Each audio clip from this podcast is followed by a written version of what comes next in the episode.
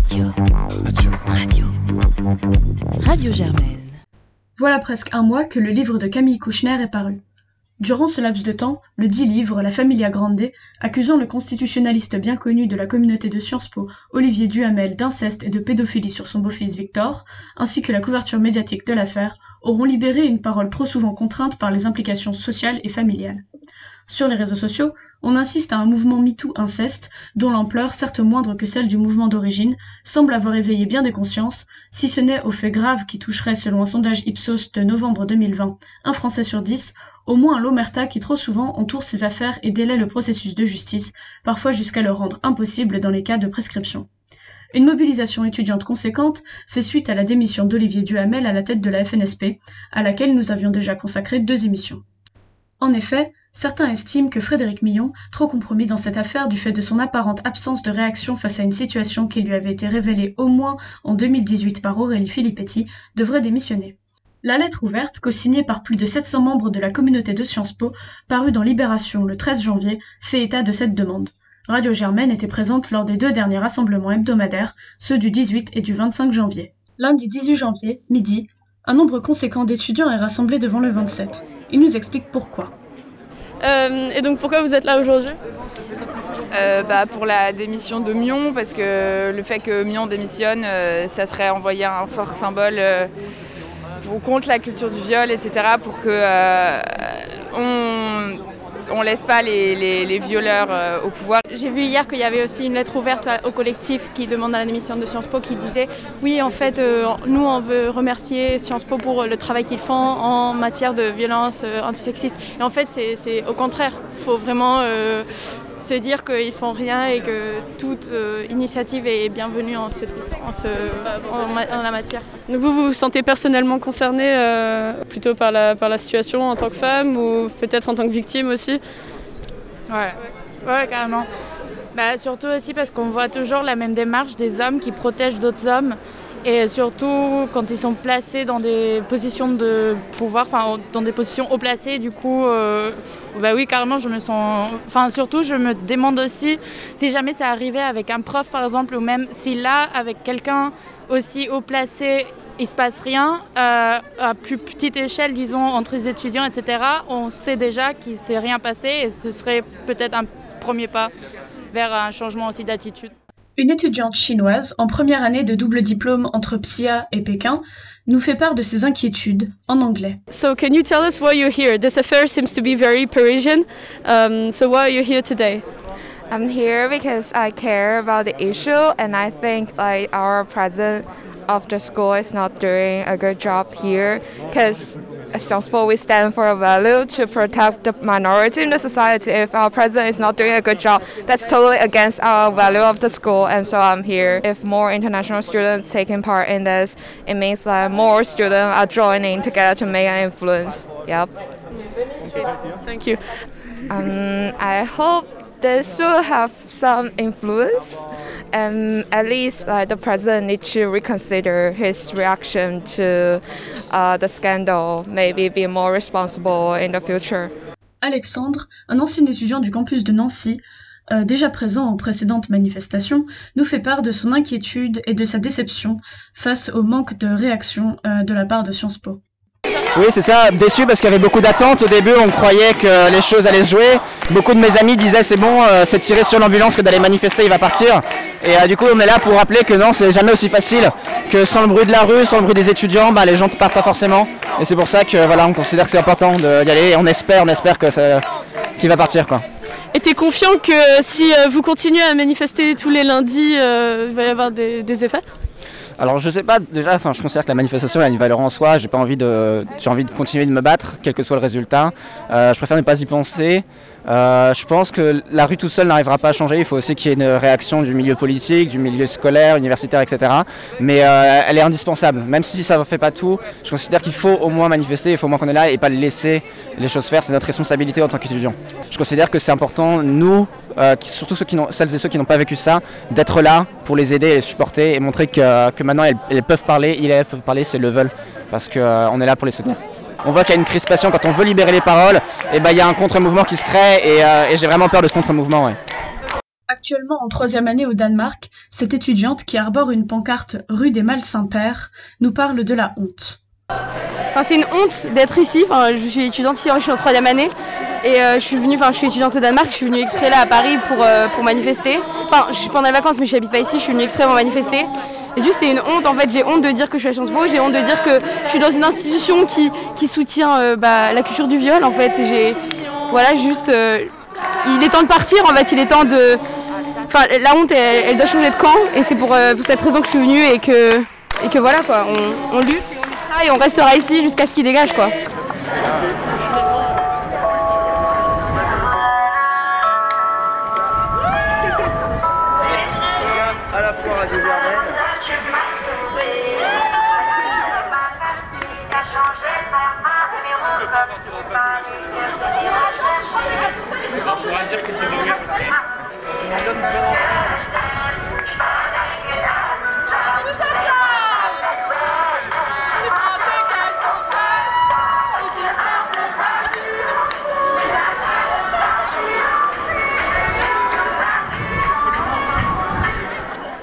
Baptiste, un étudiant de troisième année engagé à Solidaire, euh, nous livre un tour d'horizon de l'interorga qui a lancé la manifestation. Euh, c'est vous qui avez lancé le, rassemblement aujourd'hui? C'est, Nous, c'est une interorga en fait euh, qui a lancé le rassemblement. Donc il y a Solidaire étudiante dedans, c'est nous qui l'avons déposé. Mais il y a aussi plein d'autres groupes. Il y a Garde sur des féministes, il y a Chafia, il y a Europe Écologie Les Verts, Equal, enfin tout un tas d'assauts dans, dans cette interorga et c'est ensemble qu'on a décidé de se rassembler aujourd'hui. D'autres représentants d'associations commentent à notre micro. Bonjour Léon, tu es coordinateur Europe Écologie Les Verts Sciences Po. Peux-tu me dire pourquoi tu es là aujourd'hui? Nous on est là parce qu'on considère que euh, l'attitude de Mion euh, sur cette affaire et les révélations qu'il y a eu, euh, c'est une véritable trahison à la fois pour l'institution, mais aussi évidemment pour les étudiants et pour les étudiantes. Ce qu'il faut aujourd'hui au sein de Sciences Po, c'est recréer un lien de confiance. Et ce lien de confiance entre l'institution et les étudiants et étudiantes, il ne pourra pas se faire si Frédéric Mion reste le directeur de Sciences Po. Euh, on a pu lire aussi dans les appels à manifestation euh, que non seulement la démission de Frédéric Mignon euh, est réclamée, mais il y a aussi une dénonciation des, dysfonctionnements de la lutte contre les violences sexistes et sexuelles à Sciences Po. Est-ce que vous pourriez nous en dire un peu plus? Oui, c'est ça. Le problème, ça revient toujours à cette question de confiance. C'est-à-dire qu'aujourd'hui, les étudiants et les étudiants ne se sentent pas suffisamment écoutés. Du coup, il n'y a, a, pas un climat de confiance et il y a une forme d'omerta et cette affaire l'a largement montré. Donc c'est pour ça qu'aussi il y a un appel à la démission plus largement, euh, au-delà de Frédéric Mion, de l'ensemble de ses équipes, parce qu'il y a eu une défaillance à différents niveaux. Une personne portant une écharpe d'élu se démarquait du reste des manifestants. Nous sommes allés l'aborder. Alors, bonjour madame, est-ce que vous pourriez nous dire qui vous êtes Je suis Raphaël Rémy Leleu, je suis aujourd'hui euh, porte-parole d'Europe Écologie Les Verts et Les Vertes en Ile-de-France, et également conseillère de Paris. Qu'est-ce que vous faites là ici aujourd'hui? Déjà, je suis une ancienne étudiante de l'IEP de Paris et euh, ça faisait plusieurs années qu'on sait qu'il y avait euh, énormément de problèmes dans la gestion euh, des cas de violences sexistes et sexuelles à l'IEP et je crois que les révélations autour d'Olivier Duhamel, les accusations de pédocriminalité qui sont contre lui aujourd'hui, ont montré une nouvelle fois à quel point l'école n'était pas encore prête à faire les choses correctement pour accompagner les victimes et lever l'omerta. Et aujourd'hui, vous réclamez donc la démission de Frédéric Mignon. Quelles seraient pour vous les autres suites en fait, à accorder euh, à cette affaire Au-delà de la démission de Frédéric Mignon, il y a un besoin de transparence, de moyens qui seraient accordés également à la cellule de lutte contre le harcèlement sexuel, contre les violences sexuelles. On le voit dans l'ensemble des établissements euh, supérieurs en France aujourd'hui. Les moyens ne sont pas sur la table, les formations ne sont pas suffisantes et on voit bien que les réactions des euh, cadres de direction sont loin d'être à la hauteur dès qu'on a connaissance euh, de ce genre d'accusation, il ne faut pas aller voir euh, les copains et les copines pour poser la question entre deux cafés. Il faut agir de manière très claire, très transparente, faire des signalements, saisir les cellules. Et tout ça, finalement, c'est une procédure qui doit être mise en place. Ça a commencé ce travail-là à l'IEP depuis plusieurs années, mais euh, il faut passer un cap. On considère aussi Sciences Po comme l'école du pouvoir. Est-ce que cette, particularité qu'a Sciences Po aujourd'hui? Qu'elle devrait bénéficier ou alors avoir un traitement particulier dans le champ politique ah j'ai toujours cru que l'IEP de Paris, Sciences Po, euh, avait vocation à faire pleinement partie du service public de l'enseignement supérieur. Ce qui est vrai, et on le voit encore aujourd'hui, c'est que dès lors que ça concerne Sciences Po, comme on l'appelle, euh, il y a peut-être plus d'attention qui est tournée euh, vers l'école. Mais en fait, cette exigence-là, on doit l'avoir dans l'ensemble des sphères de la société, dans l'ensemble des écoles, dans l'ensemble des universités. Finalement, ce n'est pas un traitement particulier, encore moins un traitement de faveur, mais c'est une exigence qui doit être faite. On en discutait avec des étudiants et des étudiantes. À, l'IEP, on apprend aussi la politique publique, l'éthique en politique, la gestion de crise, et ben peut-être qu'il y a encore des progrès à faire. Pauline, élue UNEF. Je pense qu'il faudrait vraiment euh, que le, la FNSP, le fonctionnement de la FNSP soit revu complètement et le fonctionnement de Sciences Po euh, en lui-même, parce que là actuellement la FNSP c'est euh, deux élus étudiants, deux élus enseignants, et sinon c'est des personnalités nommées qui sont généralement qui étaient tous les amis du Hamel en l'occurrence. Et ce qui montre aussi ce qui a aussi créé ce, problème de, silence et, et qui pose des problèmes fondamentaux de démocratie, de transparence. Et en plus, la FNSP est complètement séparée de Sciences Po, ce qui fait qu'il n'y a pas, il y a, ce qui pose également d'énormes problèmes de contrôle par le, reste de l'institution, par les étudiants, par les enseignants de ce qui peut se passer. Silence complice, riposte féministe Silence complice, riposte féministe Silence complice, riposte féministe Ambre, membre du collectif Garce. Nous, c'est très important de garder à la fois l'idée que Frédéric Millon doit démissionner, ça c'est euh, entre guillemets non négociable, enfin dans, dans, tous les cas on continuera à se mobiliser pour ça. Euh, il a trahi la confiance et c'est important, mais on considère aussi qu'il y a un, système euh, qui entoure tout ce qui s'est passé, en fait tout ce qu'on découvre jour après jour dans les articles de journaux et, et, tout ce dont on s'aperçoit de ce qui s'est passé depuis plusieurs années. Et en plus en tant que militante féministe, on se rend compte aussi de gros manquements de la part de l'administration. Euh, donc oui, la démission de Frédéric Mignon, elle est indispensable, mais ce n'est pas la seule chose pour laquelle on lutte. Et on considère que Frédéric Mignon a complètement failli à ses fonctions, euh, mais qu'il est aussi part d'un système qui ne fonctionne pas, ou du moins qui ne fonctionne pas dans la protection et l'accompagnement des victimes de violences sexistes et sexuelles.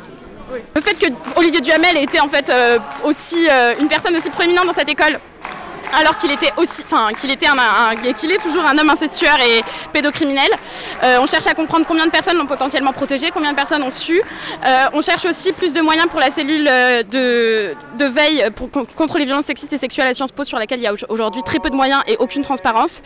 Et enfin plus de personnes dans, le, pôle égalité qui est aujourd'hui représenté par Amy Grimm. Donc il y a une seule responsable égalité homme-femme alors qu'on est quand même une école de 15 000 étudiants et énormément d'enseignants et et personnelle et on considère qu'il y a besoin de beaucoup plus euh, de moyens financiers et humains euh, mis dans la, lutte contre les violences sexistes et sexuelles. Interrogée sur le bilan de Frédéric Millon, cette militante qui dit parler au nom de tout le collectif après concertation met les choses en balance. Donc effectivement, les mots sont là, mais les actions semblent manquer. On n'a encore une fois aucune transparence sur les moyens qui sont alloués à la cellule, sur le nombre de signalements qui sont faits chaque année, sur la procédure qui est engagée quand un signalement est fait contre un étudiant, un enseignant ou un personnel, enfin un membre du personnel. On n'a aucune transparence sur ce à quoi les victimes ont accès, ni s'il y a une inégalité entre les étudiants et les étudiantes qui sont à Paris et celles qui sont en campus. On n'a aucune transparence sur tout ça. Donc, euh, euh, Frédéric Mignon a effectivement du moins engagé un discours sur les violences sexistes et sexuelles, mais nous on attend des actes et pour l'instant on ne les voit pas réellement.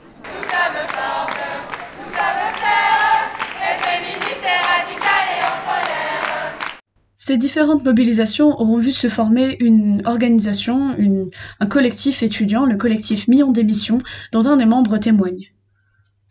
Là, ça fait dix jours que euh, le mouvement a commencé. On n'a eu aucun mail de l'administration euh, par rapport à, à l'inceste pour demander s'il y avait des, victimes d'inceste dans l'école et est-ce qu'il y a une cellule qui a été ouverte? Non, rien du tout, même pas un mail, même pas une adresse mail, même pas un numéro vert. En fait, il n'y a absolument rien qui est fait depuis 10 jours pour les victimes d'inceste, pour qui c'est extrêmement euh, difficile. Il y a beaucoup de personnes au collectif Millions d'émissions qui sont victimes d'inceste et euh, qui sont traumatisées par le fait que l'école ne fasse absolument rien pour elles en ce moment. Et c'est très grave de découvrir que quand on est victime d'inceste, avec tout le tabou de l'inceste qu'il y a autour, quand on découvre qu'en fait le directeur de notre institution euh, était, euh, est accusé en tout cas d'avoir commis des violences incestueuses, c'est très grave. Donc vous, au collectif Millions d'émissions, vous parlez en tant que victime, vous parlez en tant que que personnes qui ne veulent plus euh, que ça se produise, c'est bien ça? Exactement, voilà, on parle, euh, il y a, le collectif il est assez hétéroclite, il y a des victimes d'inceste, des victimes de violences sexistes et, euh, sexuelles. Voilà, il y a aussi des personnes qui veulent briser l'omerta, des personnes qui ont été confrontées à l'omerta, des personnes qui ont elles-mêmes brisé l'omerta à des moments et pour lesquelles c'est insupportable. Pas de violence dans nos écoles, pas plus Une semaine plus tard, la situation a peu évolué. Le rassemblement est de moindre ampleur ce lundi 25 janvier, mais marqué par une forte présence policière.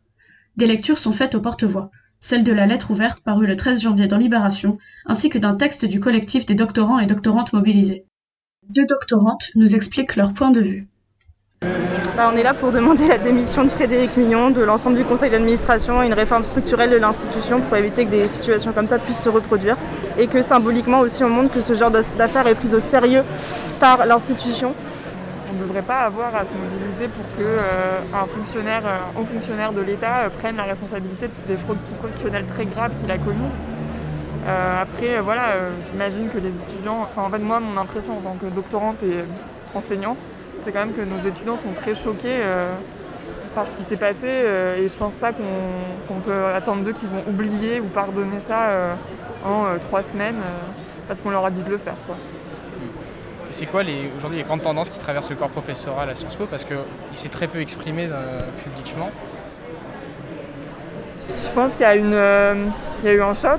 je pense qu'il y a aussi pour certains enseignants un peu de, colère d'être associé à ce genre d'acte. Mhm. Euh, moi, j'estime en tant qu'enseignante étudiante de Sciences Po et doctorante qu'il n'y a pas une assez. Euh, il n'y a, pas une compréhension de ce qui est en train de se dire côté étudiant et euh, il y a un peu le réflexe de dire nous on n'y est pour rien mais je pense que c'est aussi notre responsabilité en tant qu'enseignant de prendre la mesure de ce qui est en train d'être dit dans la communauté étudiante et, et de faire ce travail-là, de nous nous interroger sur nos pratiques individuelles devant nos classes mais aussi plus euh, structurellement euh, de, pousser au sein de l'institution pour qu'il y ait des réformes pertinentes et cohérentes qui soient mises en place. Quoi. À l'issue d'une campagne de communication mobilisant les différents conseils de l'institution et d'une stratégie de réhabilitation dans les médias, déployée par un conseil privé rémunéré par l'IEP, Frédéric Millon a décidé qu'il ne démissionnerait pas. Loin d'assumer ses fautes professionnelles dans ce qu'on appelle maintenant l'affaire du Hamel, il semble attendre que nous oublions et pardonnions sa légèreté dans la prise en charge d'une affaire de pédocriminalité. Nous, doctorants et doctorantes mobilisés, serons nombreux et nombreuses à enseigner ce semestre dans un contexte déjà compliqué pour nos étudiants et étudiantes par l'enseignement à distance, la montée de la précarité et la détresse causée par des confinements en répétition. Il est inacceptable que notre direction prévoie une rentrée comme les autres. À ce jour, aucune réforme de l'institution, de sa gouvernance ou de sa prise en charge des violences sexuelles et sexistes n'a été annoncée. Aucune consigne ne nous a été donnée sur comment aborder ce sujet en cours. Il faudrait faire comme si de rien n'était, alors que l'institution vit sa plus grande crise depuis 2012.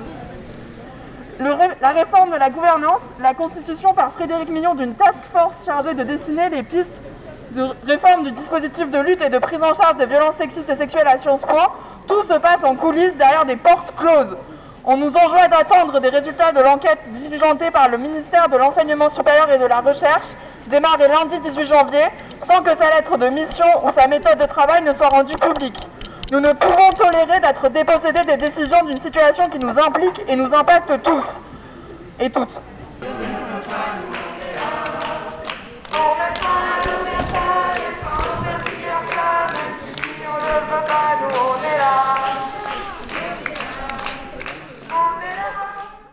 Pierre, un étudiant, explique ses désillusions quant à la capacité à mobiliser dans le contexte actuel. Tu as évoqué le risque de confinement. Aujourd'hui, quelle autre forme la mobilisation pourrait prendre? Je sais pas trop. Ce que, je sais de sûr, c'est que l'année dernier, on était 86. Euh, les gens sont restés une demi-heure, mais au bout d'une demi-heure, les gens avaient froid ou s'ennuyaient et ça s'est fini comme ça. Mais bon, il va falloir amplifier la mobilisation, se montrer plus présent. Ou... Parce qu'on euh, a bien vu que c'était pas que Frédéric Mion en face il recrute une agence de com, donc c'est pas avec les lettres ouvertes qu'on va le faire démissionner. Donc il va falloir plus si on, veut ça. Après on peut aussi euh, bifurquer de revendications, euh, demander des trucs plus consensuels, des réformes des cellules, etc. Qui effectivement bah, là on a peut-être plus de chance. Voilà, je sais pas du, je sais pas du tout. Un peu, je suis un peu dans l'impasse et dans, tous les sens du terme. Ce lundi 1er février, une petite trentaine de personnes étaient encore rassemblées avec une présence policière ajustée. La manifestation a coïncidé avec les sorties de cours des quelques étudiants et étudiantes en présentiel sans générer de réaction. Voilà quelques jours que sur un groupe de promo, le témoignage d'une étudiante victime d'inceste a été publié, entraînant une vive émotion. Le témoignage a été relayé avec l'accord de la victime sur la page Facebook Million d'émissions La Honte, où vous pourrez le retrouver. En voici un extrait. Je cite. J'ai réussi à faire sens de ce que je ressentais vers 16 ans. Depuis, je me bats seule. Je me bats contre les cauchemars, je me bats contre le stress post-traumatique, je me bats contre la honte, la culpabilité, la souffrance. À chaque réunion de famille, à chaque vacances, je vois les personnes qui m'ont agressé. Pour les personnes qui ne savent pas encore ce qu'est l'inceste, l'inceste c'est ça. Un silence étouffant, une souffrance qui ronge et une impossibilité de tourner la page du fait du cercle familial. Fin de citation. Ne se sentant ni écoutée ni soutenue par l'école et soulignant les manquements de la cellule de veille, cette étudiante victime d'inceste anonyme a décidé de créer une adresse email, anonyme elle aussi, et invite les personnes qui le souhaiteraient à lui écrire sur vigilance.enfance@gmail.com. Quant à nous, nous continuerons de vous tenir informés de la situation. C'était Léa, Gauthier et Paul pour Radio Germaine. Radio. Radio. Radio. Radio Germaine.